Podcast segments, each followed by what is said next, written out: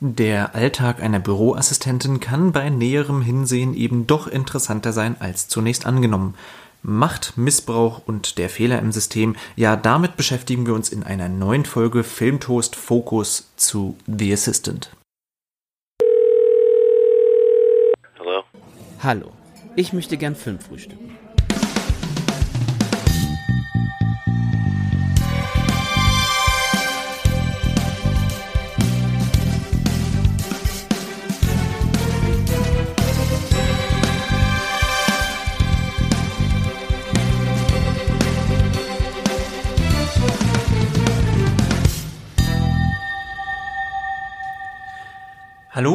Herzlich willkommen zu einer neuen Folge Filmtoast Focus. Ihr seht es schon in der Beschreibung, heute soll es um einen, ja, recht, ähm, wie ich finde, außergewöhnlichen Film gehen, der noch ein bisschen unter dem Radar fliegt. Aber ich bin schon gespannt. Um The Assistant soll es gehen. Hier ist Stefan am Mikrofon und ich habe wieder zum zweiten Mal dabei Dina. Ich freue mich sehr, dass du da bist. Hallo, hallo. Hallo, wie geht's dir? Gut. Alles gut? Ja, bin gespannt, Ja? was du zu sagen hast.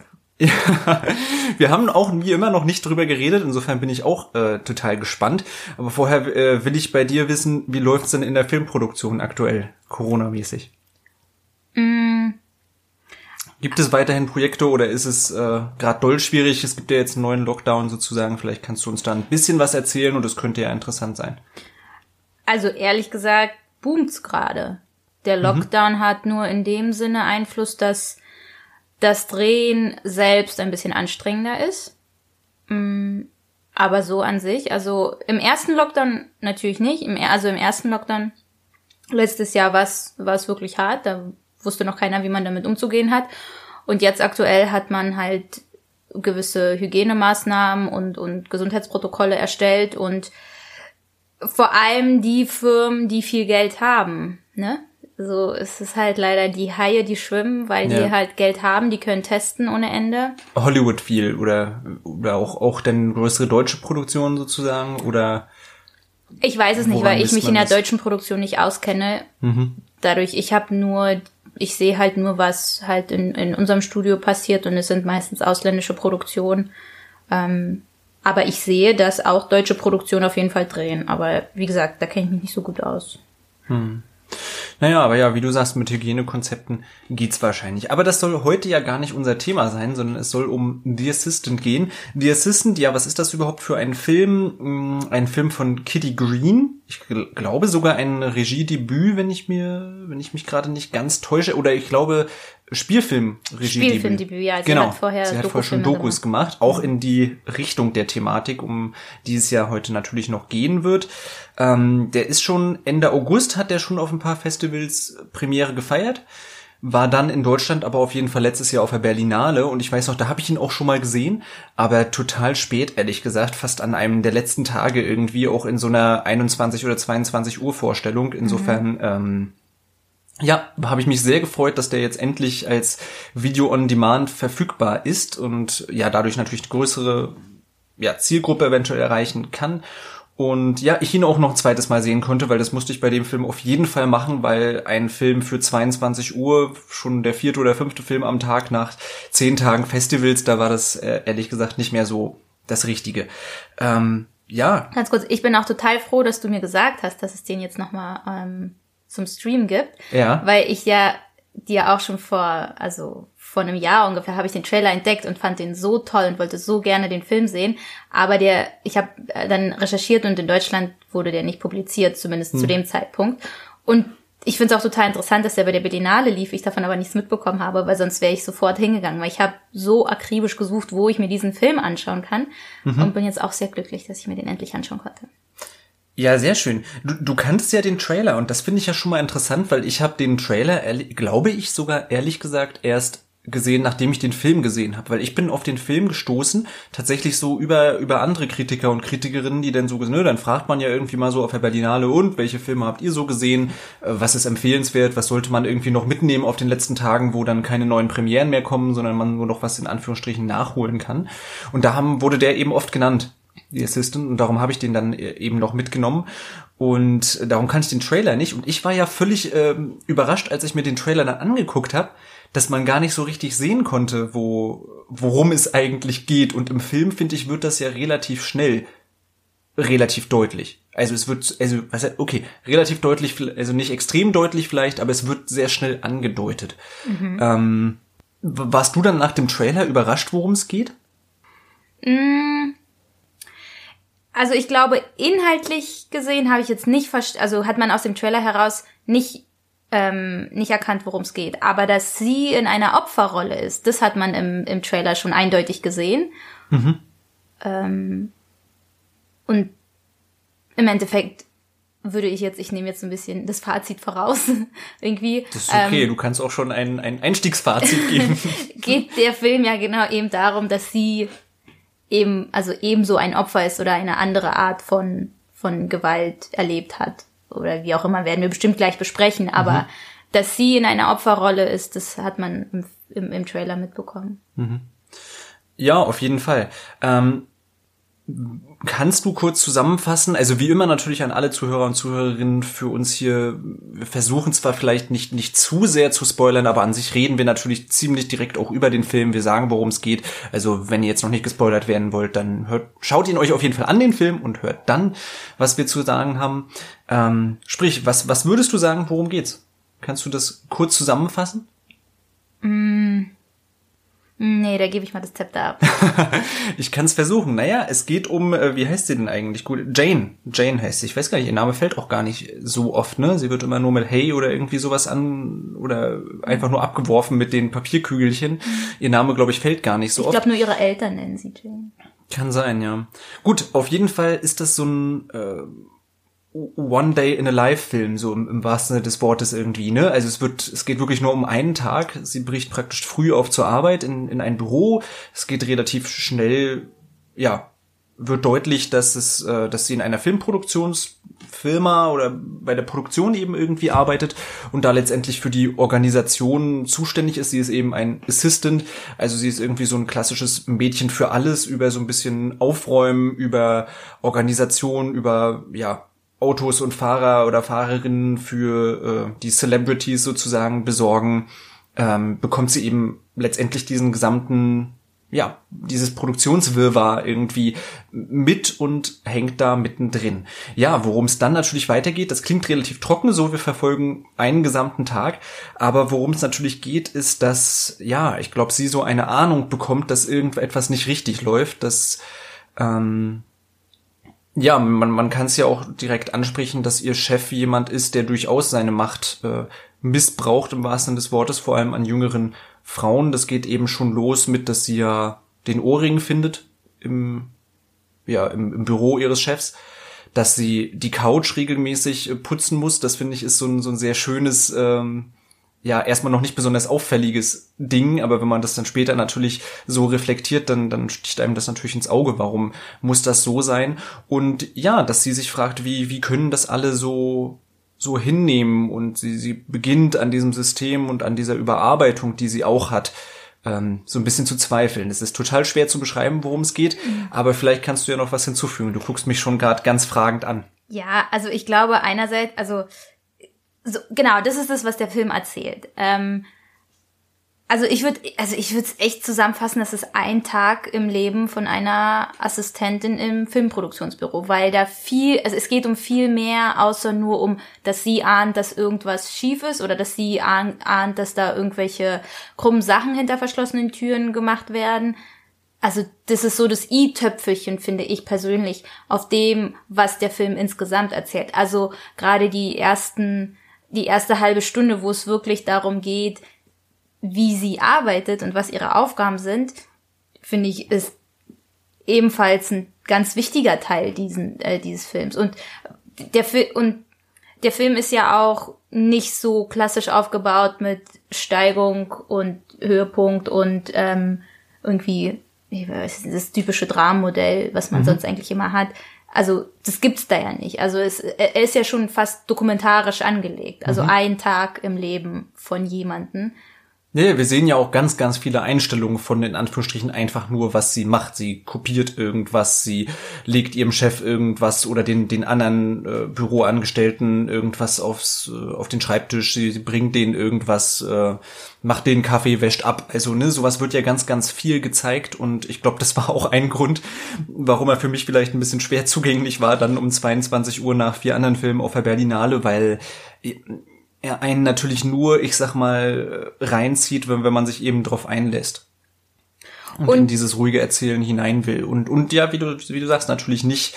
Also er, er wurde ja auch teilweise als Thriller bezeichnet, was ich ehrlich gesagt, ähm, was ich interessant finde. Vielleicht können wir da später nochmal drüber reden, weil er ja jetzt nicht von einer Spannung per se lebt es ist zwar etwas, ja, wie gesagt, sie vermutet da etwas und man will dem irgendwie auf die Schliche kommen und man, man will, das ist vielleicht so eine Frage, die, die ich mir, die ich mir zumindest viel gestellt habe beim Schauen, wirklich zu fragen, was ist hier das Problem eigentlich gerade? Woran liegt es, dass sie sich so fühlt, wie sie fühlt? Und das ist etwas, das man eben gar nicht so einfach beschreiben kann. Und dieses Gefühl bringt der Film aber, finde ich, ganz, ganz hervorragend auf den Punkt.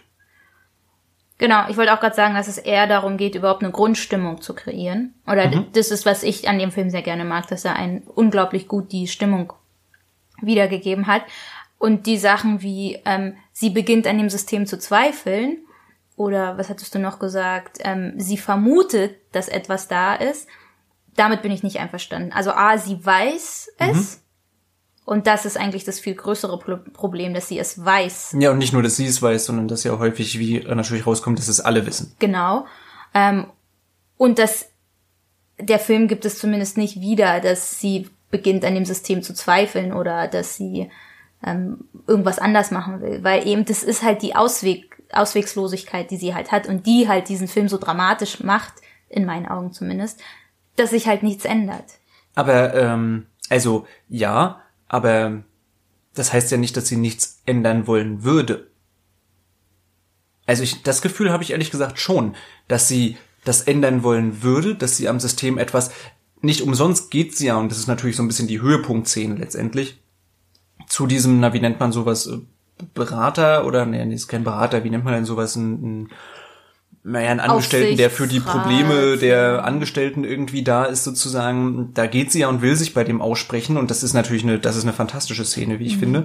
Ähm, und das tut sie ja, weil sie etwas unternehmen möchte, weil sie etwas machen möchte. Also sie ist schon sehr stark am Zweifeln und, und das sieht man ja auch in ihrem Blick, wenn ihr dann immer wieder auch gesagt wird, möchtest du hier weiter arbeiten und so weiter, dass sie äh, nicht ganz klar sagt, ja natürlich und gut, dann, dann gebe ich mich halt damit zufrieden, sondern natürlich hadert sie damit und hadert mit diesem System. Und da jetzt kommt genau der Punkt, sie, das wird halt so schön, sie weiß halt nicht, was sie tun soll.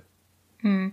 Aber dass sie zu diesem, zu diesem Berater da geht, ist ja halt, zeigt sie halt einfach so, dass alle Anfänger in dieser Branche halt als nächstes das Gefühl haben, dass sie was machen müssen, bis sie an die Grenzen stoßen oder, oder vor den Kopf gestoßen werden eher und merken, ich komme nicht weiter. Also das heißt, entweder ich spiele das Spielchen mit und ich komme weiter, weil da geht's ja, also das finde ich auch in dem Film ganz viel darum, man will weiterkommen und wer, wer gibt wem Vorrang und wer mhm. zieht wen mit und wer nicht und so weiter.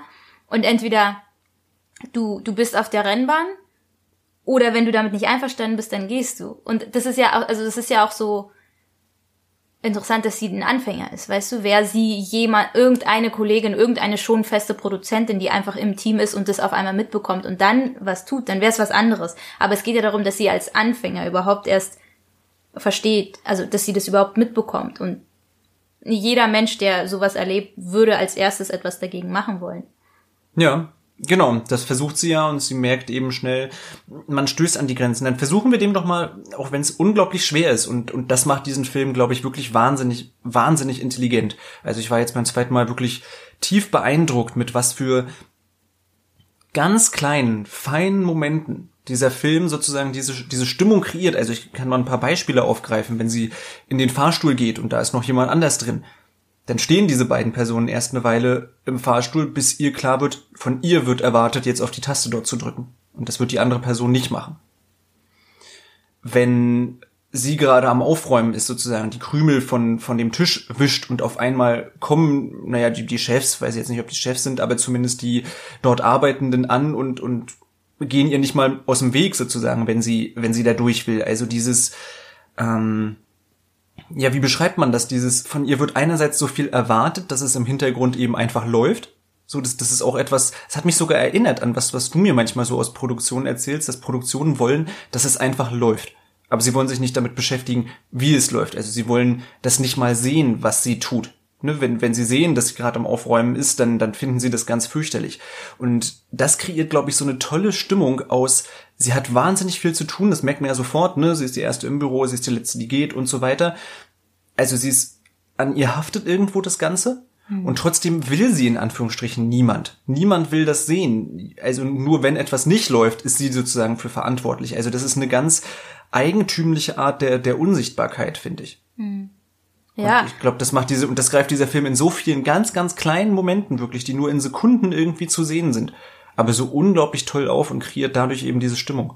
Ja, absolut. Und ich, ich finde halt, dieser Film erzählt eigentlich zwei Dramen, in, also in meinen Augen. Einmal dieses, einmal an sich die Position einer Assistentin und da ich das halt bei uns im Büro auch teilweise mitbekomme oder auch als ich angefangen habe, auch diese Mädchen für alles Position hatte, habe ich so stark nachempfunden und ich fand es so auf den Punkt gebracht, die, die Stimmung und, und all die Sachen, die sie gemacht hat.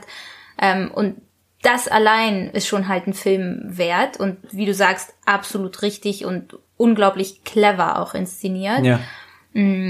Ich, ich fand die Szene auch total gut, als sie auf die Kinder aufgepasst hat und dann die kleine Tochter halt dieses, keine Ahnung, diese komischen Geräusche gemacht hat und sie quasi ihr Anweis also ihr Anweisungen gegeben hat, äh, mach lauter und also so quasi so ein bisschen wie so wie so ein Äffchen, was sie quasi dressiert Ja. so und und sie einfach gehorcht so und ja, sie eigentlich als eine viel ältere Frau und eine Assistentin und also gar keinen Bezug zu diesem Kind hat, muss halt sogar auf ein kleines Kind hören und tun, was sie ihr sagt. Und dann natürlich auch so diese Missachtung von, von, von, dass da ein Mensch neben dir steht im, im, im Fahrstuhl und auch, ja, also, also das allein ist schon wirklich ein, ein Drama. Ja, ähm, ich, wie gesagt, ich frage mir die, mich die ganze Zeit so bei, bei diesem Film, muss das so sein? Also durch genau dieses System, so nach dem Motto, man, man muss sich von unten durcharbeiten und am Anfang muss man halt einmal durch den ganzen Scheiß durch und so weiter. Das ist ja fast schon so eine, das wirkt fast schon wie so eine Lebenseinstellung in solchen, solchen Büros sozusagen. Das muss so sein. Ne? So, so läuft das halt. Die oben sind in Anführungsstrichen so wichtig, dass sie es nicht mehr irgendwie gewohnt sind, durch irgendwas abgelenkt zu werden. Und sei es nur, ja, sie müssen sich ihren Kaffee vielleicht mal selbst machen in der Küche. Selbst das ge- geht überhaupt nicht. Dafür hat man sozusagen Personal, weil das, was wir tun, ist so wichtig, dass wir nicht mal dadurch gestört werden dürften, einen Kaffee zu machen.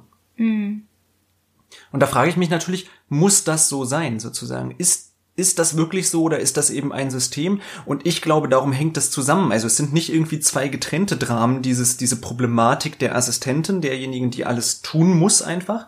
Und eben dieser, ähm, ja, man muss es natürlich auch deutlich sagen, der Film kommt natürlich auch ein Jahr nach einer oder anderthalb Jahre nach einer MeToo-Debatte äh, heraus und spielt darauf natürlich auch klar an, dass so etwas praktisch nur in diesen Strukturen eben entstehen kann.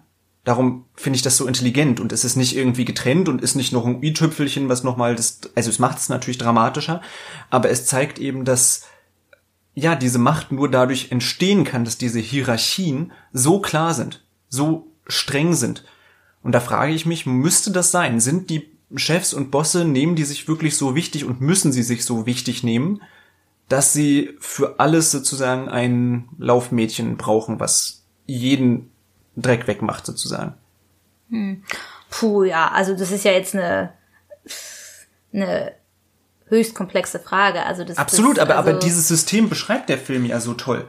Dass das so ist. Ja, dass, dass die, ja, die Bosse eben absolut nicht gestört werden wollen, nicht gesehen werden wollen. Alles, was sie tut, wird, wird eigentlich nur mit einem irgendwie genervten, "Ah", und wenn sie die irgendwas überbringt, äh, wird da rumgestöhnt sozusagen und sie wird ein bisschen genervt angegangen. Wenn sie irgendwie gebraucht wird oder wenn sie was verbockt hat, dann wird sie ausgelacht sozusagen. Also, ja, sie, sie ist ja einfach ein, ein absolutes Nichts und alle anderen fühlen sich so wichtig, gehen früher dann einen trinken, der Boss kommt eben erst um 10, um 11, während sie schon, was weiß ich, wie früh irgendwie da ist. Ähm, sind diese Aufgaben eben so viel wichtiger als das, das, was sie letztendlich tut. Ja, natürlich, die Bosse haben wahrscheinlich mehr Erfahrung. Ne? Die können vielleicht diese Aufgaben auch nur ausfüllen. Aber heißt das, dass sie nicht mal mehr ihren Kaffee machen können? Ja, ich, ich, ich weiß nicht, ob man das so pauschalisieren kann, weil ähm, es kommt ja auch immer auf den Boss an. Also ich, ich, ich weiß jetzt nicht, ob es irgendwie, ob es jetzt angebracht ist oder nicht oder ob es überhaupt zum Thema tut, aber ich habe auch solche und solche Bosse gehabt. Also ich war auch mal ein Mädchen für alles, für jemanden, der nicht so schrecklich ist, aber der halt eben auch diese Einstellung hatte, so du bist unsichtbar und deine Aufgabe ist dafür zu sorgen, dass alles funktioniert und mehr will ich von dir nicht wissen und am besten ich sehe dich gar nicht und dann solche, die die trotzdem die Einstellung haben, so quasi du musst jetzt halt durch den Dreck durch und du musst das alles erledigen, aber ich bin da und ich unterstütze dich und ich will ich will dich wirklich voranbringen und da macht man das dann halt auch gerne. Also Aber warum ist das so? Warum müssen, warum müssen Leute durch den Dreck durch? Warum können diesen Dreck nicht Leute gemeinsam machen? Der Dreck, der getan werden muss. Wie, wenn ich was, ne, wunderschöne Szene, sie ist gerade beim Abwaschen zwei Frauen kommen rein, sprechen irgendwie über die Produktion, die eine trinkt irgendwie eine Tasse Tee und, und dann gehen die beide raus und stellt sie einfach dazu. Also auch nicht mal mit dieser Nachfrage, ne, kann ich das dazustellen oder du bist gerade dabei, kann ich ich muss schnell los oder nein, es wird es wird selbstverständlich angenommen, dass sie das tut. Und das meine ich mit äh, was heißt, man muss durch diesen Dreck durch, ne? Also ist das so oder ist das eben eine Selbstverständlichkeit, etwas, das sich in der Szene so durchsetzt, so durchzieht, so äh, ja, dass da so starke hierarchische Strukturen drin sind, die die eben diese Machtposition erst ermöglichen. Ich also ich, ich verstehe, wo deine Frage hinführt, aber ich bin mir nicht so ganz sicher, ob wir ob wir dem ob wir da eine gute Antwort jetzt finden. Also ich habe so das Gefühl, nein, nein, wir, wir find, stochern also so ein also bisschen in der Leere rum, weil, wie gesagt, es kommt auf die Menschen an. Also ich, ich kenne es auch bei uns im Team, wir haben auch eine, eine Küche und unsere Praktikanten, deren Aufgabe ist es, die Küche zu machen, weil jetzt, genau, jetzt mit deiner Frage müsste ich fragen, warum ist es deren genau, Aufgabe? Genau, das ist meine Frage, ja. Warum macht das nicht eine, eine Gemeinschaft, sondern warum müssen Leute, die in die Szene rein wollen, erstmal durch Drecksarbeit durch? Ja, aber dann gibt es halt Kollegen, die halt in der Küche quasi, wenn die sehen, dass da Dreck ist, dass die den halt aufräumen. Und dann gibt's halt einfach Menschen. Also ich weiß nicht, ob man das jetzt so pauschalisieren kann. Ich glaube, es kommt tatsächlich auf die Menschen an. Es kommt darauf an, welches Team man aufgebaut hat und welche aber ist das nicht ein Problem, dass es, dass es auf die Menschen drauf ankommt, dass es überhaupt möglich ist, dass solche Strukturen passieren, dass so etwas wie MeToo, nehmen wir auch Harvey Weinstein und sowas, in einem so großen Stile überhaupt möglich ist, dass diese Strukturen so sind, dass das geht. Kann man das einfach mit abtun? Ja, es gibt halt gute und es gibt halt schlechte Bosse. Also, weißt du, was ich meine? Nein. Das ist natürlich eine sehr, klar kann man das sagen, aber so kann man ja fast alles irgendwie abtun. Nein, nein, klar, also ja, du hast recht, aber ich, ich meine ja auch, dass, dass diese, der Führungsstil sich ja auch ändert. Also es entstehen ja auch gewisse Trends. Also wenn es jetzt irgendwie in den 90er und 2000er Jahren halt irgendwie gängig war, dass alle, die Modebranche ist ja genauso das gleiche System, dass die ist einfach, alle wollen da arbeiten und deswegen arbeiten alle unterm Wert, weil also da wird man halt bezahlt mit dem, dass man sagt, ach, ich habe für Vivian Westwood oder was weiß ich wen gearbeitet und so ist es halt auch im Film. Also man wird teilweise damit bezahlt, für, welch, für, für welchen Produzenten man arbeitet. Und das war halt früher gängig. Heutzutage ist es sowas wie Netflix oder so, die ganz klare und transparente ähm, äh, Führung, einen ganz klaren und transparenten Führungsstil haben. Also es entwickelt sich ja auch. Also es, es wird ja jetzt immer mehr und mehr mit der ganzen Start-up-Kultur und so weiter und so fort werden ja diese Hierarchien auch immer mehr durchbrochen. Und jetzt, ich persönlich glaube, dass wir gerade in der Umbruchzeit sind und dass es sich immer mehr darauf entwickelt, dass Leute halt verstehen, dass dieser Führungsstil, wie halt in diesem Film gezeigt wurde, halt zu nichts Guten bringt. Hm. Also denke ich zumindest, dass das jetzt eine Momentaufnahme ist und dass halt manche Firmen vielleicht noch so arbeiten, aber nicht alle. Und deswegen glaube ich, kann man das nicht so pauschalisieren. Hm. Ja, genau. Also gut, natürlich nicht, was heißt pauschalisieren. Ich sage ja nicht, dass das überall passiert. Aber ich sage, es gibt leider überall die Systeme, dass so etwas passieren kann.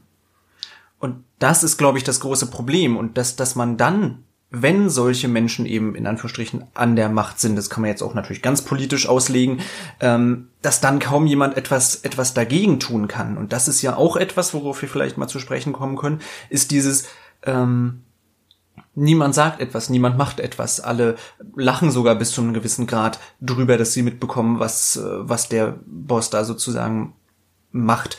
Und das erinnert natürlich ganz, ganz stark. Du weißt, ich habe in letzter Zeit viel Hannah Arendt zum Beispiel gelesen, die eben auch sagt, das Schlimmste an solchen hierarchischen Strukturen ist, dass nichts gesagt wird. Dass viele es als selbstverständlich, als, ja, lächerlich, als ein bisschen spaßhaft sozusagen wahrnehmen und denen diese Hierarchie auch gefällt, die es toll finden zu sagen, ich weiß, ich muss jetzt gerade durch die, durch den Mist durch, aber ich fühle mich dann gut, wenn ich das geschafft habe. Dann rechtfertigen solche Leute fast schon von sich heraus, obwohl sie durch diesen Mist durch mussten. Finden sie das aber gut, weil sie es eben geschafft haben. Mhm. Auf jeden Fall, ja. ja. Es ist, es ist wirklich wie so ein bisschen so, wie so ein Haifischbecken. Und wenn du, wenn du das überstanden hast und überlebt hast, dann fühlst du dich selbst irgendwann als Hai. Und dementsprechend genau. fühlst du dich dann selbst irgendwann als hm, etwas Besseres oder Stärkeres. Und dann, dann wird Man sieht es auch ganz stark in dem Moment, wo, wo sie den ganzen Tag ähm, angeschrien wurde oder ein bisschen angekeift wurde und sie dann irgendwann auch schon mit dem Fahrer, den sie dann anruft, mhm. auch schon ja irgendwie so einen kleinen. Ja, ein schöner Moment, ja. Also nicht Nervenzusammenbruch, aber wie würde man das jetzt sagen? Irgendwie, also auch ja, ein bisschen sie, sie fährt, Ja, sie fährt ihn einmal so ein bisschen drastischer an, sag genau, ich mal. Genau, entschuldigt ihn, entschuldigt sich aber noch, aber mhm. es ist ja auch schon eine Steigung so. Also du, du, du tickst schon aus, aber du merkst es noch, aber irgendwann ist es so automatisch und weil Leute so mit dir reden, fängst du genauso an zu reden. Und ähm, also was ich glaube, ist halt, wenn was du gesagt hast, ist, glaube ich, das Wichtigste, dass wenn man in so eine Sphäre kommt und dann sieht man halt, dass alle anderen so funktionieren und dass alle anderen so miteinander umgehen, ähm, dann wirst du einfach irgendwann. Also wir, wir, wir werden einfach zu dem, was unsere Umgebung ist und deswegen spielt man dann mit. Mhm. Und dann noch dazu ist ja auch immer diese, dieses psychologische, was für eine Erleichterung es für sie war, als sie, ähm, als ihr, als ihr Chef ihr Chef ihr dann geantwortet hat, so ja, ich will dich halt groß machen und ich finde, du bist halt gut und deswegen bin ich so hart zu dir. Und dann auch der Fahrer sagt, ja, der Chef hat gesagt, dass er viel auf dich setzt und so. Mhm. Und das sind dann so Momente, wo, wo man dann alles, alles ähm, vergisst und sagt, ja, Hauptsache ich werde gesehen und Hauptsache ich komme voran und ich, ich will. Ja, das ist so, so wie die, ja, wie, wie dieser Drill halt, ne? Man, man muss absolute Leistung bringen und wenn man ein kleines Lob bekommt, dann ist man schon immer wieder froh. Dieser psychische Terror, den man ja auch aus dem, aus dem Sportbereich zum Beispiel, finde ich, ganz, ganz drastisch kennst, äh, Tanzen und so weiter kennt man das ja auch äh, vom Ballettbereich, aber ich glaube fast überall im, im Leistungssportbereich. Was ich da interessant fand, ähm, dass ja häufig dieser Satz fällt und da würde mich mal interessieren, was, was du dazu meinst. Das sagt sowohl der Typ, bei dem sie ist, zum äh, mit dem sie spricht, bei dem sie sich eigentlich aussprechen möchte, mhm. als auch eben ihr Chef einmal so nach dem Motto, ich sehe es genau, du, du, du hast, was es brauchst sozusagen. Du bist, im Englischen sagt, sagt der Boss eben einmal, du bist smart. Mhm. Ja? Oder man, man sagte mir, du bist smart oder du bist intelligent oder irgendwie sowas wird da gesagt. Das heißt, was für eine Art von Intelligenz wird denn da erwartet? Was ist denn uh. die Intelligenz in diesem Sinne? Wie, wie muss man sich verhalten, um in Anführungsstrichen theoretisch diesem System zu entsprechen in ihrer Position? Es ist ganz, ganz, ganz viel Politikum. Ja. Und also da spreche ich halt auch aus meiner persönlichen Erfahrung und auch dieses Aufgaben abschieben. Und ich gebe zu, das mache sogar ich. Und ich würde sagen, dass ich sehr sehr nett und moralisch bin. Aber auch ich verstehe irgendwann, wenn diese Aufgabe mich meinen Kopf kosten wird oder wenn das hier zu riskant wird und ich betrete dünnes Eis, dann mache ich diese Aufgabe nicht. Einfach aus einem Politikum. Und so viele Entscheidungen werden getroffen, einfach aus einem Politikum. Und das ist die Intelligenz, die es im Endeffekt, auf die es da ankommt. Es ist ganz viel Manipulation.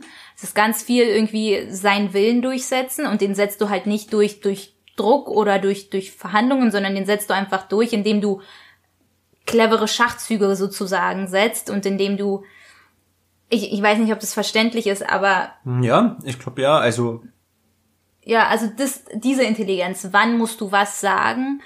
Und es kommt nicht drauf an, wann was richtig ist, wann was du richtig findest, sondern es kommt drauf an, wann was angebracht ist, so dass halt man das Projekt durchbekommt, dass der Produzent auf einen aufmerksam wird, dass man niemanden zu nahe tritt und und und und das ist das das ist der ganze Alltag von Filmproduktion. Na eben vor allem, ich habe den Eindruck auch wirklich diese klassische Einstellung, es ist mir völlig egal, was du machst.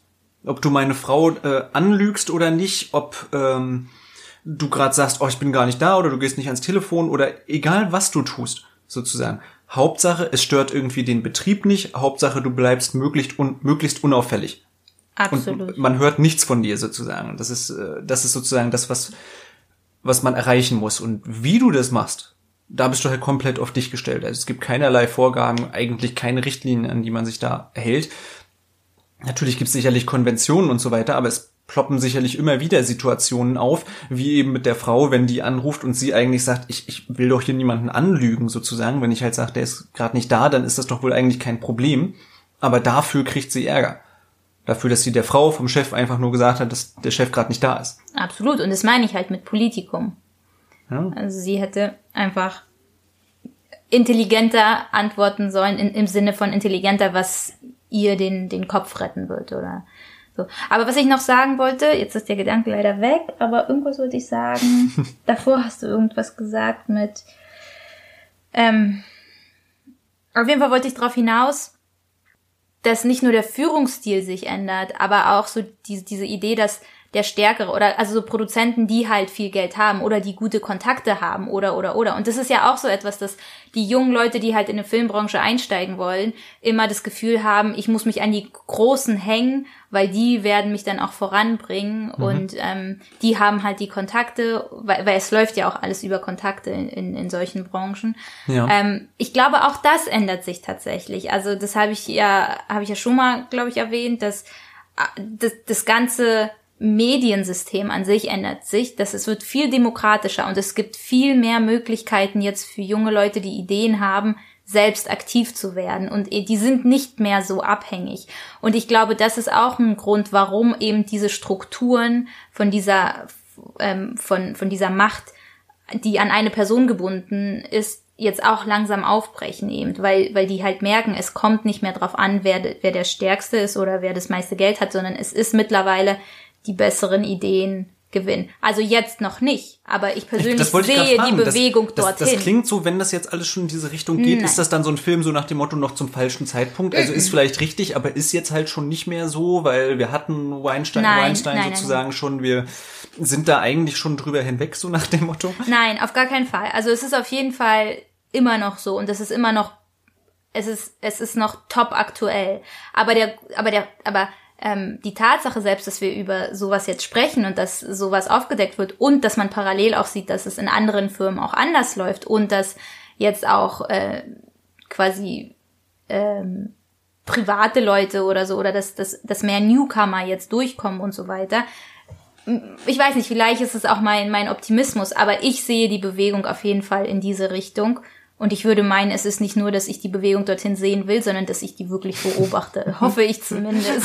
Sehr stark. Aber absolut noch top aktuell. Und wie gesagt, also ähm, ich, ich habe mich sehr stark wiedergespiegelt. Beziehungsweise, also nicht ich mich persönlich, sondern eben diese Umgebung, ja. die dort kreiert wird, habe ich sehr stark in meinem Alltag auch erlebt. Ja, also das ist, glaube ich, was, warum ich ganz froh bin, in Anführungsstrichen nicht in dieser Szene zu, zu arbeiten, weil das wäre was, ich könnte über diese, diese Ungerechtigkeit, dass ich mich eben frage, warum können nicht einfach alle selbst verdammt nochmal ihre, ihre Tasse abwaschen? Mhm. Ja, könnte ich, also ich, ich, ja, das ist eben was, da, da muss man anscheinend in dieser Szene irgendwie durch und das ist eben ein Problem. Aber das und ist doch gerade das Gute, dass es die Möglichkeiten bietet, dass du da hingehen kannst und dann mit deinen deinen Vorstellungen an, wie es sein sollte, halt das auch verändern kannst. Also vielleicht. Naja, aber du beschreibst du kannst dann selbst, selbst in der Küche stehen und allen Leuten, die ihre Tassen nicht in den Geschirrspüler stellen, sondern einfach nur auf die Theke, sehe ich das als meinen Job immer zu sagen, hey, zu Hause räumst du das in die in den äh, in die Geschirrspülmaschine, machst doch hier bitte auch. Aber wie du sagst, sie ist eine Anfängerin. Hat ist sie schon in der Stellung, das sagen zu können?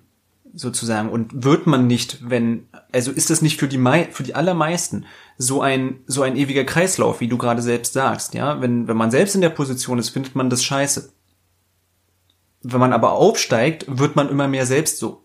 Sprich, und wenn man noch unten ist, sozusagen, hat man nicht die Berechtigung, dann soll man ja unsichtbar bleiben, dann sollst du nicht die Bosse kritisieren, dass sie gerade ihre Tasse nicht abgewaschen haben. Jetzt mal als plattes Beispiel sozusagen, sprich, ähm, ja, wie wahrscheinlich ist es, dass Leute schon so weit hochkommen und trotzdem auch noch was sagen? Also, weißt du, was ich meine? Wenn ich sie zu weit unten sind, dann haben sie noch nicht das Recht, etwas zu sagen, sozusagen, und können sie das noch nicht, haben sie noch nicht die Position, das zu tun. Und wenn man eben zu lange in der Branche ist, dann beschreibst du ja selbst, sind die Tendenzen zumindest sehr stark, selbst so zu werden. Sprich, äh, das ist ein Problem. Absolut. Ich glaube halt einfach nur ein Film über einen Chef, der total nett und total ähm, demokratisch ist und loyal und seine äh, unter also seine Kollegen und so unterstützt, wäre nicht interessant. Also weißt du, das ist halt Ja, absolut. deswegen.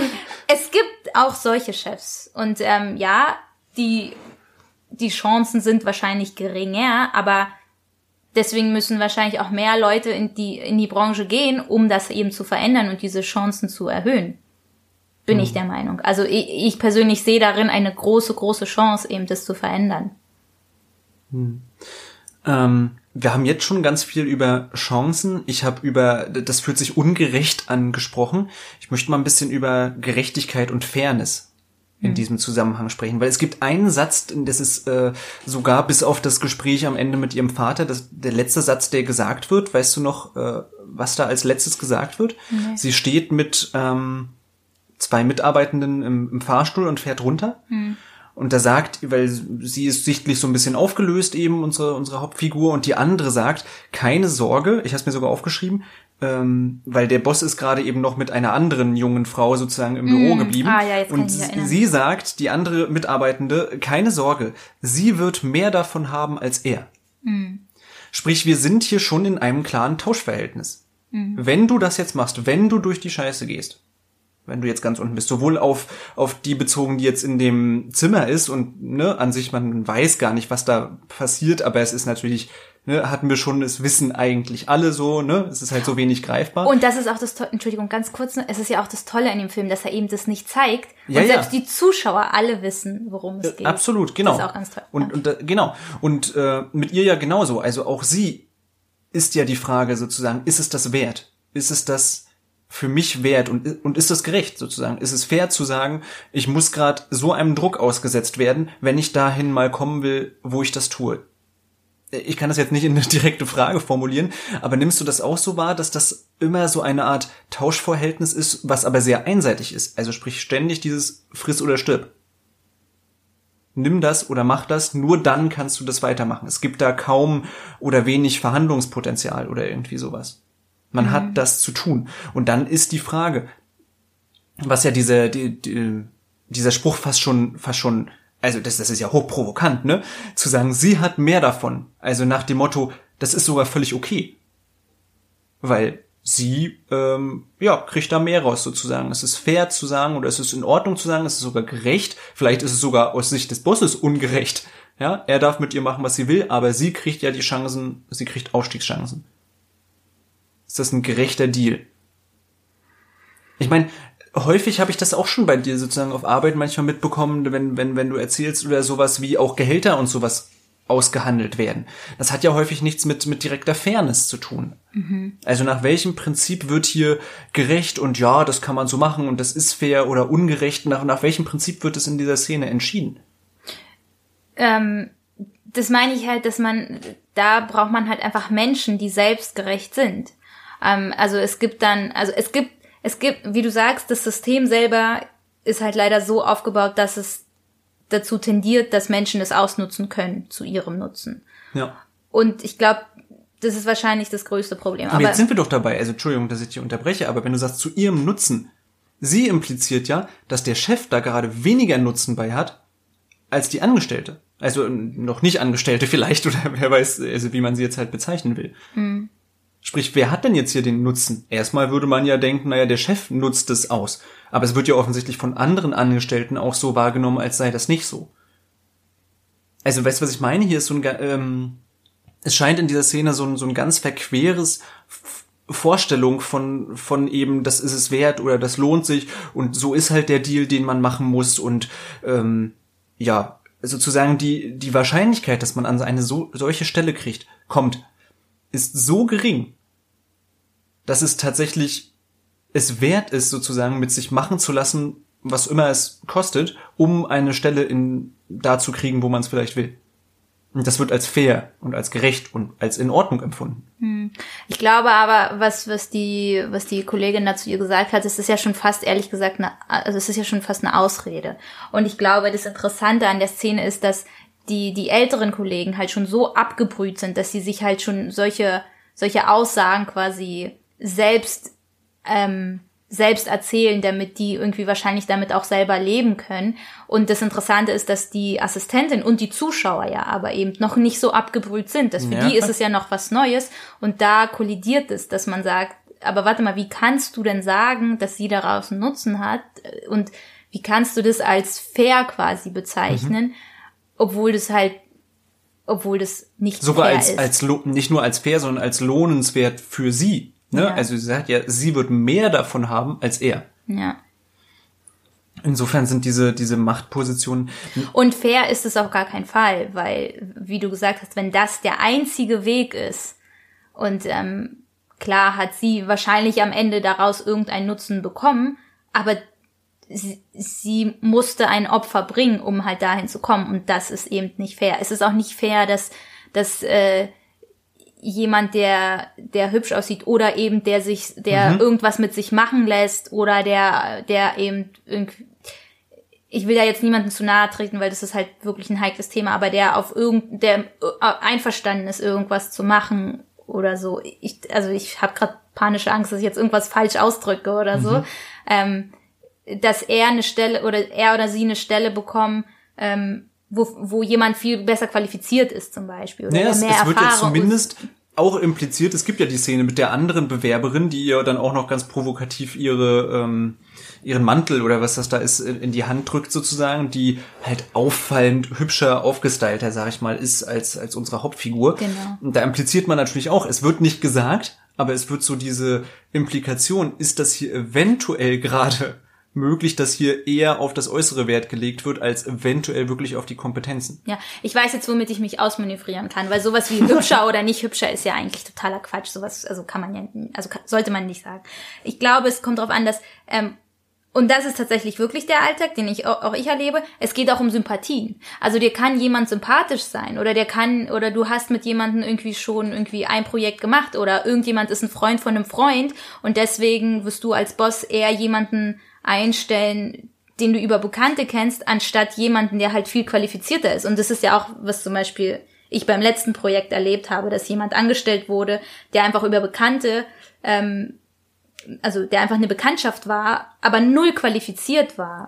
Und dann jemand, der viel qualifizierter war, hat halt irgendwie eine, eine ähm, weniger Gehalt bekommen oder wie auch immer oder so weiter und so fort. Und, und das ist halt eben unfair, dass es halt die Entscheidung bei einer Person liegt und die so auf Sympathien und auf einfach persönliche Präferenzen basiert. Genau, aber da sind wir doch beim Thema persönliche Präferenzen. Und jetzt kommen wir ja, das ist ja nicht, man könnte ja jetzt über vieles, was wir gesprochen haben, auch einfach mal reden und sagen, ja gut, das würde dann Männern, die jetzt gerade Assistenten sind, genauso gehen.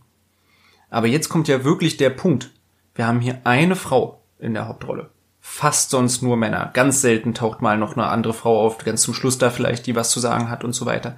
Und sprich sind diese Sympathien in einer sehr sexualisierten Gesellschaft, in der wir nun mal leben, in der Frauen sehr häufig objektiviert werden. Ist dann Und nicht auch die, das bessert sich, aber ja, es ist ich, immer aber noch so. Es ist immer noch so und ist dann nicht dieses, diese persönliche Präferenz, ist es bei Frauen nicht, also angenommen, ne, Chefs wollen eine neue Assistentin oder an sich auch einen Assistenten einstellen. Und wenn es dann um persönliche Präferenz geht, können sagen dann nicht die meisten Chefs, ja, mir ist eben das Aussehen meiner äh, Assistentin deutlich wichtiger jetzt als, okay, wenn die jetzt nicht was in Anführungsstrichen hermachen würde. Ja, sprich, äh, ich glaube, bei Frauen ist, ist schon, ist es nicht nur einfach eine persönliche, oh, der oder die ist mir jetzt sympathisch, sondern da spielt eben dieses Auftreten, womit zeige ich mich, wer sitzt vor meinem Büro. Das ist schon auch etwas ganz, ganz Wichtiges. Insofern glaube ich nicht, dass man sich da so einfach auch aus diesem Aussehen heraus, äh, in Anführungsstrichen, lawinieren kann. Ja, absolut. Also dazu kommt nicht nur einmal die überhaupt persönliche Sympathie, sondern halt auch eben dann die sexuelle Attraktivität kommt dann dazu. Und, und das ist ja allgemein ein ganz großes Thema, dass Frauen halt mit ihrem Aussehen halt je nachdem bevorzugt oder benachteiligt oder wie auch immer werden. Und das ist. Aber ich meine, das System an sich ist halt, dass ein Mann, der zum Beispiel gerne schöne Frauen im Vorzimmer hat, ähm, dann wahrscheinlich eher eine schöne Frau zu sich ins Genau. Front Office setzen wird als nicht. Aber es kann auch genauso sein, dass eine Frau, äh, weiß was ich was, auf junge Männer steht oder halt eben, weiß weiß ich was, keine Ahnung. Rassismus ist ja auch so eine Geschichte, ne? Also vielleicht wird sie dann eher irgendwie eine bestimmte Nationalität bevorzugen oder wie auch immer und, und all das. Auch gegen Rassismus soll, also das Thema wäre ja genauso interessant, würde es um Rassismus gehen und nicht um Sexismus. Ja. Es geht, es geht ja an sich um das Prinzip quasi, wenn du in einem System bist und du als etwas, äh, etwas als ungerecht erachtest und, und es mitbekommst, wie du dagegen vorgehst und ob du dagegen vorgehst und ob du dagegen vorgehen kannst. Genau, und es, ist, es geht vor allem, glaube ich, darum, dass dieses System eben so ist, dass einige wenige Menschen, also bestimmte, der Boss in diesem Fall, das eben entscheiden kann. Also dass er eben sagen kann, ich lege auf Aussehen gerade mehr Wert als auf Kompetenz. Oder ich lege auf eth- ethnische Herkunft mehr Wert, also ne, dass da eben nicht eine Schwarze sitzt oder so, ähm, lege ich mehr Wert als als auf das Können oder auch auf das Geschlecht oder was weiß ich. Also überhaupt, dass dass das eben in der Macht dieser dieser Leute liegt sozusagen. Und das ist das ist glaube ich ein Problem. Und das Schöne ist sozusagen, das hast du ja auch schon mal beschrieben, dass dieser Weg, also jetzt schön aus aus einer künstlerischen Perspektive, ne, an sich natürlich nicht schön, dass der Film da eben auch keinen Ausweg findet dass er einfach wirklich am Ende, ja, sie geht völlig trostlos sozusagen und, und äh, man weiß nicht, was weiter passiert. Wir haben auch nur diesen einen Tag erlebt. Wir wissen nicht, wie sie, ob sie dieser Tag oder diese, ob sie irgendwann mal den Entschluss fassen wird, nicht mehr dabei zu sein, ob sie weitermacht und sagt, ich will selbst etwas verändern. Ähm, das, das wissen wir alles nicht. Und das erinnert mich natürlich, und ich bin gespannt, ob du mir dazu stimmen würdest, ähm, sehr an Brecht. Also an die ein, ein System analysieren, einfach darstellen, sehr intelligent darstellen, also wirklich unglaublich detailliert und mit einem scharfen Auge und ganz viel Verstand zu, zu zeigen, zu analysieren, wie meinetwegen den, den Kapitalismus in ähm, Der gute Mensch. der gute Mensch von Sichuan, genau, ohne eben aber wirklich zu sagen, das und das ist die Lösung. Also so und so kommen wir da raus. Ist das also irgendwie ein, ein Brechtscher Film? In diesem Sinne? Ja, auf jeden Fall könnte man Parallelen ziehen. Also, weil null Emotionalität, total, ähm, also quasi reflektierend auch, ne? Also mit Distanz im Sinne, also mit Distanz im Sinne von, dass, also emotionale Distanz ist, aber was super interessant ist, dass die Kamera immer so nah ist und es schon, also man, man atmet quasi diese Jane, also man atmet Ja, mit ja. dieser Jane und ma, einem selber wird irgendwann im Film so eng, weil das Ja, stimmt, so man ist nicht live dabei. Also man, man ist immer live dabei, meine ich. Man schaut nicht wie bei Brecht jetzt auf eine, auf eine Bühne, auf eine abstrahierte Bühne, Genau. sondern es ist schon, man ist immer bei ihr. Ja. ja. Ja, könnte man auf jeden Fall sagen, ja. Und äh, wie gesagt, dass er halt keine Lösung, äh, keine Lösung bietet, ist mir ja halt wieder sympathisch. Ja, ich Weil weiß. der Zuschauer jetzt selbst überlegen muss, was wäre die Lösung oder, also es geht nicht darum, eben eine Meinung aufzuzwingen oder eine Lösung zu zeigen oder irgendwie etwas zu prophezeien oder irgendwie, also, sondern es ist halt ein Dokumentarfilm. Er dokumentiert etwas und der Zuschauer hat die Möglichkeit eben auf Distanz ähm, auf ein, auf eine, ähm, auf einen Sachverhalt eine andere Perspektive zu bekommen und somit selbst quasi zu reflektieren oder wenn er selbst involviert ist, quasi einen Spiegel ähm, vorgehalten zu bekommen und zu schauen, ah, wie, wie wäre ich in der Situation oder was mache ich in dieser Situation. Der steht ja auch in so einer sehr schönen Lehre, finde ich, der Film, insofern, als dass er ja mit seinen stilistischen Mitteln sehr, naja, sehr karg ist. Also wir haben fast immer statische Kameras, wir haben nie Kamerabewegungen eigentlich. Es ist sehr steril alles, es ist natürlich auch alles sehr grau. Ne? Also das trägt natürlich zur Stimmung bei. Wir haben keine Musik den gesamten Film über, natürlich nur beim Abspannen. er klingt einmal Musik, ansonsten äh, überhaupt nicht. Aber wie, wie ähm, trotzdem laut oder, oder wie, ich weiß nicht, wie man das musikalisch richtig bezeichnet, wie die Akustik trotzdem so präsent ist durch diese ganzen Bürogeräusche. Und Ja, es ja, ist es so, ist- es, es ist es ist trotzdem los, ja. laut irgendwie. Ja, auf jeden Fall. Also man, man wird in dieses Büroleben, wenn man es so nennen will, äh, wirklich toll hineingezogen. Und das ist natürlich äh, ganz fantastisch auch akustisch gemacht in dem Ja. Film. Also da, da war, das weiß ich, da war ich auch schon auf der Berlinale sehr beeindruckt, wie dieses äh, Büroleben eben dargestellt wird. Ähm, verliert sich der Film deiner Meinung nach zu sehr in diesen in diesem Zeigen der, äh, naja, auch Büro, ja, Alltags... Redundanten. Genau, wird er da ein bisschen redundant sozusagen. Sagt man nicht irgendwann, ich hab's verstanden, sie muss hier die ganze Zeit Scheißjobs machen, sie sieht, da geht irgendwas äh, Falsches vor sich sozusagen oder aus ihrem moralischen Verständnis sagt sie oder vermutet sie, das ist nicht richtig und sie sieht, sie merkt, sie, sie kann sich an niemanden wenden, niemand hilft ihr. Okay, ist das schon, schon in Anführungsstrichen ganz platt gesagt die gesamte Botschaft des Films und hätte man das nicht ein bisschen, also ich könnte mir vorstellen und so ging es mir eben beim ersten Sehen auch, aber zugegebenermaßen schon nach vier anderen Filmen und abends um 22 Uhr, dass man sich fragt, okay, es zieht sich schon ganz schön. Also ist der so eine uneingeschränkte Empfehlung für jeden oder braucht man schon ein bisschen Sitzfleisch? Mm, mir fällt es ein bisschen schwer zu beurteilen, weil ich halt persönlich involviert bin tatsächlich, mhm. weil ich natürlich, meine Assoziationsketten sind halt total angeregt. Ich hatte in keinem Moment das Gefühl, dass der jetzt irgendwie, ähm, dass ich Luft zum Atmen hatte oder so. Also ich war absolut involviert von Anfang bis Ende. Deswegen, nee, an mir kam es nicht so vor, aber es könnte sein, dass es halt täuscht bei mir persönlich. Hm. Ich weiß nicht, hattest du das Gefühl, dass der zu langatmig ist? Nein, also ich persönlich überhaupt nicht. Ich, ich, ich fand, der Film brauchte genau das. Der braucht diese, dieses Film der monotonen Aufgaben, um mhm. eben zu sagen, genau das, was ich mich die ganze Zeit frage. Muss das so sein? Muss sie, nur sie sozusagen diese ganzen blöden Aufgaben sozusagen, diese ganzen monotonen machen oder könnte man das nicht verteilen sozusagen? Diese, diese drängende Frage, die wird ja erst so drängend, wenn man es bis zu einem gewissen Grad auch immer wiederholt. Mhm. Insofern fand, fand, ich das to total treffend, äh, gerade jetzt beim zweiten Mal sehen und habe mich überhaupt nicht gelangweilt. Fast zum Abschluss, also vielleicht hast du ja auch noch was, worüber du gerne reden möchtest, aber möchte ich auch noch mal eine Frage aufgreifen, die äh, uns auf Twitter gestellt wurde. Und zwar ging es darum, ob, die, ob dieser Film möglicherweise etwas bewegen könnte, indem er diese, ähm, ne, wie wurde das auf Twitter gefragt, so ob er die, die richtigen Leute ansprechen würde. Ansprechen wird sozusagen.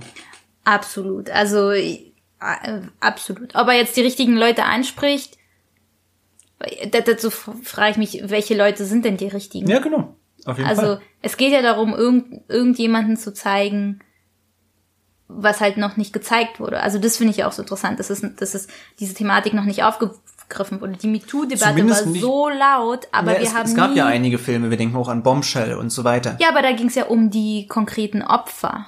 Richtig, und ich finde, das macht diesen Film so intelligent, weil er halt wirklich fast schon wieder in einem brechten Sinne zuschaut, analysiert, sich das genau anguckt ja. ohne halt irgendwie das hinterher und das große Drama in den, in den Vordergrund zu stellen.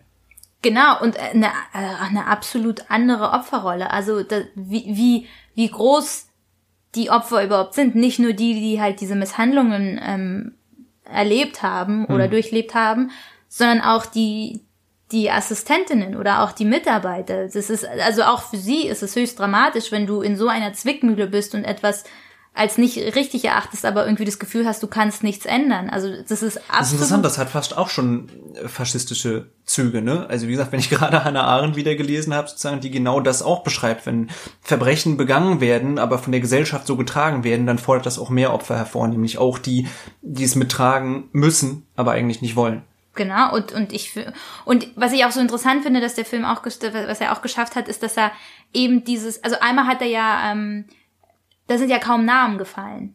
Also ja. absolut gar keine Namen, soweit mhm. ich weiß. Also all die, zum Beispiel das Mädchen, das, den, ähm, das ihren Ohr, das ihr ähm, ihren Ohrring abholt mhm. oder diese zweite Assistentin oder diese Assistentin, die dir die Jacke hinschmeißt oder also mhm. da gab es so viele und keiner hatte einen Namen und auch der Chef hatte keinen Namen und das dadurch rückt es in den Hintergrund. Es wird so drückend und präsent, aber das ähm, das das klaut quasi nicht die Aufmerksamkeit und das ist halt so wahnsinnig clever, wie ich finde, was sie gemacht hat dadurch.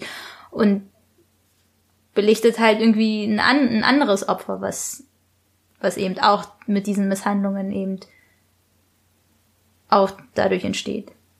Hm. Und was wollte ich noch sagen? Ach man.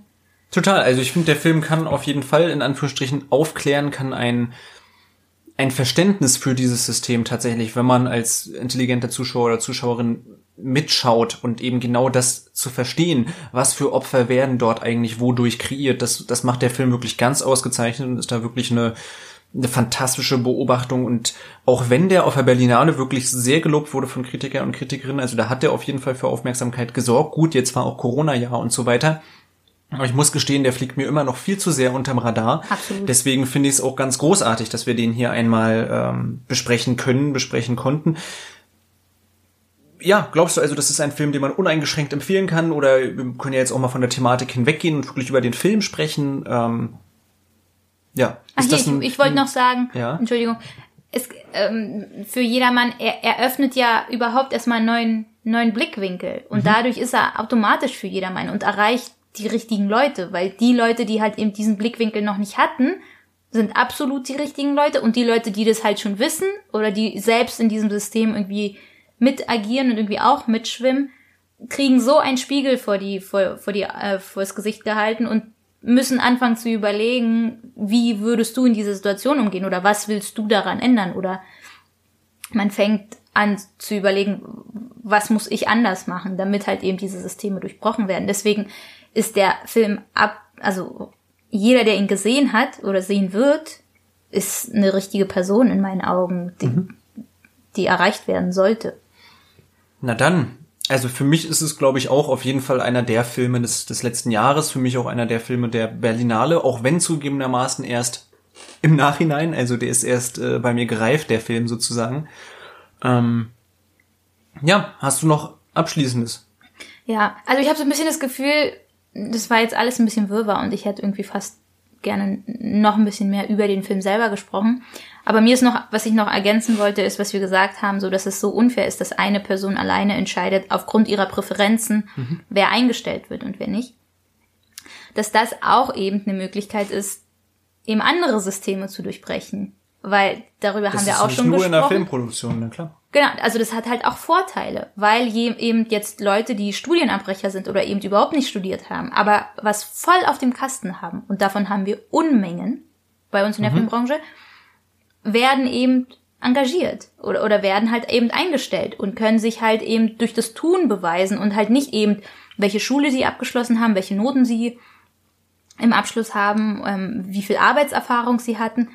Also deswegen ist es so ein bisschen, es ist gut und schlecht und es kommt immer im Endeffekt drauf an, was für eine Person eben diese Position hat, um diese Macht zu haben. Wenn es eine Person ist, die eben gerecht ist, dann ist es ein wunderbares Geschenk und es sind äh, total gute, also hat Potenzial, um was gut zu machen. Aber wenn es halt Leute sind, die ihre Macht ausnutzen, Ja, halt würde ich dir los. tatsächlich widersprechen. Es könnte ja zum Beispiel auch mh, Gremien und mehrere Personen geben, die darüber entscheiden, wer eingestellt wird.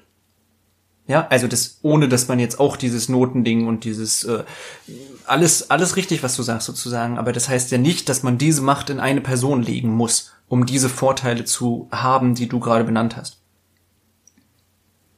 Weil wenn Ja. dann jemand echt talentiert ist, dann wird er auch ein Gremium von drei oder vier Leuten überzeugen. Nein, weil guck mal, zum Beispiel jetzt mein letzter Praktikant, der war so toll, dass ich gesagt habe, ich nehme den auf jeden Fall mit. Und ich würde, ich könnte ihn jetzt nicht mitnehmen, wenn es ein Gremium wäre, von, wenn es ein Gremium ähm, gäbe von drei Personen, weil das heißt, dann müssten alle drei Personen erstmal mit ihm gearbeitet haben, um zu erkennen, was seine Stärken, was seine Schwächen sind. Und der Nachteil ist vielleicht, erkenne ich es falsch. Ähm, oder ich schätze seine Fähigkeiten falsch ein oder ich gebe ihm einen Job, der nicht passend ist. Ja, oder du gibst eben jemand anderem nicht die Möglichkeit. Und so hätten mehrere Leute einen Blick drauf, könnten mitdiskutieren, es könnten mehrere Perspektiven eröffnet werden. Es wäre eben nicht diese rein subjektive Wahrnehmung von einer Person. Ja, also, also ich weiß nicht, ich sehe da halt auch Vorteile. Also, weil, was ist denn jetzt, was ist denn jetzt kein Vorteil darin, dass ich jetzt einen Praktikanten für seine gute Arbeit so belohne und sage und ihn mitziehe und sage, geh voran und gib ihm noch mehr Möglichkeiten, sich eben bei anderen Leuten zu beweisen und neue Kontakte zu knüpfen. Und Na, weil es ganz einfach, weil es wieder andere ausschließt. Und bloß weil er mit dir gearbeitet hat und du beim nächsten Projekt dabei bist, hat er automatisch, nur weil er schon mit dir gearbeitet hat, mehr Chancen, beim nächsten Projekt auch wieder dabei zu sein, als jemand, der vielleicht genauso gut ist, genau die gleiche Ersterfahrung hat, der vielleicht diese Chance genauso verdient hat. Das weißt du noch nicht, weil du mit dem noch nicht gearbeitet hast. Ja, aber dann, es wird ja eine neue Praktikantenstelle frei und dann kann man ja sagen, okay, jetzt gebe ich wieder neuen Leuten die Möglichkeit und entdecke. Naja, aber die eine ist auf jeden Fall schon mal besetzt von, von dem anderen, den du mitnimmst. Ja, aber es kann halt nur eine Person. Also es wäre ja genauso ungerecht, Richtig. wenn ich sage, du bist gut, aber nur weil es vielleicht jemand anderen gäbe, gebe ich dir den Job nicht. Das habe ich jetzt nicht verstanden. Also ich stelle mir das so vor, dass dann alle Bewerber, Bewerberinnen sich bei einem Gremium präsentieren müssten. Auch dein Praktikant und du bist vielleicht Mitglied dieses Gremiums. Aber es gibt gar keine Bewerbungsausschreibung oder so. Also Eben, und das, doch- da sind wir doch zum Beispiel bei einem Problem und jetzt sind wir schon mitten dabei, Lösungen zu finden, wie man dieses System umgehen könnte. Und ich meine ja nur, meine Aussage war ja gerade nur, ich, ich sage jetzt auch nicht, das ist die Lösung. Ich sage nur, es gibt Möglichkeiten, über die man diskutieren kann. Und es ist nicht so, dass diese Vorteile, die du gerade beschrieben hast, nur dadurch möglich sind, dass man einzelnen Personen diese Macht in die Hand gibt. Also, dass es notwendig ist, diese Macht. Das ist ja das, was ich mich erinnerst was ich am Anfang gefragt habe. Ist das notwendig? Muss das so sein? Um vielleicht Talent zu fördern und sowas. Sind diese Strukturen notwendig, damit so etwas so passieren kann? Und ich persönlich glaube nein. Das ist etwas, was der Film jetzt nicht beantwortet, aber ich finde, diese Frage wirft er großartig auf. Ja? Und ja, vielleicht haben wir euch jetzt auch schon Denkanstöße gegeben. Ihr seht, der Film regt unglaublich dazu an, jetzt schon zu, zu philosophieren, zu probieren, wie könnte man etwas verändern, was wäre vielleicht sinnvoll, was nicht. Ähm, lasst es uns gerne vielleicht in den Kommentaren wissen. Lasst uns vor allem wissen, worüber wir in den nächsten Folgen äh, sprechen sollen, wollen. Hast du noch Abschließendes, Dina? Nee, ich denke jetzt darüber nach, ob es fair ist, dass ich meinem Praktikanten einen Job gegeben habe. Das tut mir leid. Das müssen wir jetzt, glaube ich, nicht hier weiter ausdiskutieren. Insofern vielen, vielen Dank, dass du dir die Zeit genommen hast. Gerade, ich glaube, bei dem Thema ist es fantastisch natürlich. äh, Dich sowieso immer dabei zu haben, ist immer äh, etwas Großartiges und man kann sich keinen besseren Gesprächspartner, Partnerin wünschen. Ja, ja, ja. Aber natürlich besonders bei diesem Thema sozusagen, da du ja in der Branche arbeitest, vielleicht solche Jobs selbst schon gemacht hast, ist das natürlich nochmal eine eigene Perspektive und da konntest du ganz viel zu sagen. Insofern vielen Dank dir für deine Zeit. Ja, vielen Dank. Ich habe ein bisschen das Gefühl, dass wir zu wenig über den Film selbst gesprochen haben. Naja, aber es ist ja ein klassischer Film, ähm, bei dem man, also natürlich könnten wir jetzt auch noch darüber reden, wie fantastisch sie das spielt. Ja, und die stilistischen Mittel in dem Wir Film könnten und diese auch ganzen richtig, aber so ein Metaphern bisschen, ja, na was sind denn, dann sag doch noch was, was sind denn interessante Metaphern für dich? Boah, ja, also zumal, also ganz interessant, habe ich ja schon gesagt, das mit dem Kind so, dass das, äh, das quasi wie so ein dressiertes Äffchen da ist. Dann auch ganz interessant mit diesem erst, also äh, wenn die in den Fahrstuhl steigen, wer als erstes reingehen und wer als zweites aussteigt. Auch so dieses, und da, äh, also ja, oh Gott, so viele zum Beispiel, Ja, aber wo das meine ich, es, es sind nicht die, nicht die großen stilistischen Mittel. Das habe ich am Anfang auch schon gesagt. Der arbeitet unglaublich mit, mit diesen Details, mit Genau. Sekundenausschnitten, ne? wie ich gesagt habe. Wer wird jetzt erwartet, dass wer auf den Knopf drückt und so weiter. Das sind Sekunden, in denen das passiert. Also da passiert ganz, ganz viel. Das würde ich jetzt fast nicht als stilistisches Merkmal, sondern das würde ich halt als verdammt gute Erzählung beschreiben. Ja, wahrscheinlich, weil er ja auch so wenig Dialog hat. Das, also dieser Dialog passiert eigentlich, eigentlich eher auf diesen ganzen Gesten, auf den Handlungen. Total. Insofern würde ich eben sagen, und ich glaube, das ist ein Grund, warum wir da so wenig drüber gesprochen haben. Es ist halt diese Erzählung und über die haben wir ja ganz viel gesprochen. Nicht im Detail und ich glaube, das Detail muss auch, muss auch jeder für sich erkunden und wie du ja sagst, das sind so viele, das können wir hier auch gar nicht alles abgreifen, da könnte man jede Szene jetzt einzeln analysieren. Und er lebt eben nicht von an sich großen stilistischen Mitteln, also außer, ne, starre Kameras, ziemlich alles grau in grau, immer dicht an ihr dran, eine sehr interessante Geräuschkulisse, aber das hat, das haben wir alles äh, benannt sozusagen. Und was ihn dann wirklich interessant macht, sind halt in meinen Augen, du kannst mir gerne widersprechen, sind eben seine, ist seine Erzählstruktur, sind seine Details, sind, ähm, sind halt diese Einzelheiten, über die man dann reden könnte, na klar. Aber ich glaube, das würde hier den Rahmen sprengen. Aber es sei denn, du möchtest irgendwas Spezielles eben hervorheben. Nee, also irgendwie ja, so viel, aber wahrscheinlich hast du recht, das sind wahrscheinlich so die kleinen Dinge, die dann in der Summe dann eigentlich so diesen Eindruck so, so einprägsam machen. Ja. Äh, Genau, eine Sache war, fand ich auch noch interessant, wo, wenn sie, ähm, als sie die Spritzen aus seinem Mülleimer rausnimmt und die dann in eine Extratüte, also sowas wie Mülltrennung oder irgendwie so, dass man dann selber noch versucht, auch außerhalb ähm, seines Büros irgendwie versucht, die Rahmen der Gesellschaft irgendwie da mitzuspielen und man, man selbst ist die einzige Person, die irgendwie noch drauf achtet, ähm, dass es quasi auch den Menschen außerhalb der eigenen Firma nicht schadet, indem man halt eben den Müll richtig trennt oder dann, wenn man mit den Kurieren eben nett umgeht und so weiter. Und das ist halt auch so ein Ding, was ich finde in der in der Filmbranche, in der Modebranche oder in, in ganz vielen Kreativbranchen ist es so, dass die sich oft so als das Größte halten und irgendwie den Blick für, für die Realität verlieren und dass dann die Leute, die halt aber eben noch quasi Anfänger sind und die noch quasi aus der realen Welt kommen, dass die noch so das Bindungsglied sind und das versuchen noch zu wahren. Aber ja, das ist wahrscheinlich auch nur wieder so Ja, eines das- der vielen Dinge. Das ist auf jeden Fall eines der vielen Dinge, aber das ist ja etwas besonders Schönes und das habe ich mir sogar bei der zweiten Sichtung auch ähm, aufgeschrieben. Das ist damit ja so eine kleine, ja auch Liebeserklärung an alle in, in Anführungsstrichen ganz, ganz kleinen Leute, die irgendwo beim Film mitarbeiten, ne? Also an die, in Anführungsstrichen, wie man sie jetzt vielleicht nennen könnte, eben Normalos, die eigentlich noch überhaupt nicht in diesem System krass drin hängen, sei es, die Fahrer und Fahrerinnen, seien es eben die Assistenten, Assistentinnen, also all die, die in Anführungsstrichen die, diese blöden Arbeiten sozusagen machen müssen, weil das System eben so ist und denen fast nie genug Aufmerksamkeit geschenkt wird. Und das habe ich so natürlich auch noch nicht gesehen. Und das ist natürlich auch interessant, weil das könnte ja jetzt wahrscheinlich auch in einer Anwaltskanzlei oder irgendwo ähnlich spielen. Genau, genau. Und das finde ich so Ne? auch Oder so in der Modebranche halt oder, oder was weiß kannst. ich. Aber als Film ist es natürlich immer besonders, das auch in der Filmbranche spielen zu lassen, weil das dann natürlich einen anderen Input hat, weil diesen Film schauen sich natürlich vor allem Leute an, die sich wahrscheinlich für diesen Film interessieren, die sich für Filme interessieren, gerade wenn er jetzt nicht so groß ist. Ja, und, und deswegen habe ich halt gesagt, dass ich glaube, dass es halt zwei Dramen sind, weil einerseits ist es jetzt dadurch, dass es in der Filmproduktion spielt und dann diese ganz, ganz klare Anspielung auf die MeToo-Debatte und auf, auf dieses Geschehen, was halt eben aus der Filmbranche bekannt ist, ähm, ist halt das das eine Drama, diese MeToo-Debatte. Und das andere Drama ist aber an sich dieses Assistentendasein und das Aufsteigen in einer renommierten Firma, was halt eben, wie du gesagt hast, überall passieren kann. Und das ist ein Aber dieses MeToo-Ding eben auch. Also diese, dieses, was das erste sozusagen legt für mich die Grundlage, dass das zweite möglich ist. Dass solche Missbrauchsfälle und es über Jahre hinweg, die keinem auffallen, überhaupt möglich sind. Das geht nur, wenn du diese hierarchischen Strukturen hast und diesen Druck, wenn du jetzt etwas sagst, dann kann ich dich ganz leicht sozusagen vor die Tür setzen oder dann kommst du nicht mehr mit auf das nächste Projekt und so weiter. Nur wenn dieser Druck, wenn dieses System, wie es aus der Sicht jetzt der Assistentin beschrieben wird, vorhanden ist, geht das andere. Darum ist das für mich überhaupt nicht getrennt voneinander, sondern das eine resultiert wirklich ja aus dem anderen. Ja, okay, du hast recht, kann sein. Aber trotzdem gibt's auch Assistenten, die Assistentenproblematik oder die Berufseinsteigerproblematik ohne. Ja, das andere ist aber in Anführungsstrichen, es ist das, das gleiche Problem. Es ist natürlich nur extremer. Okay. Na dann. Nochmal. Vielen Dank.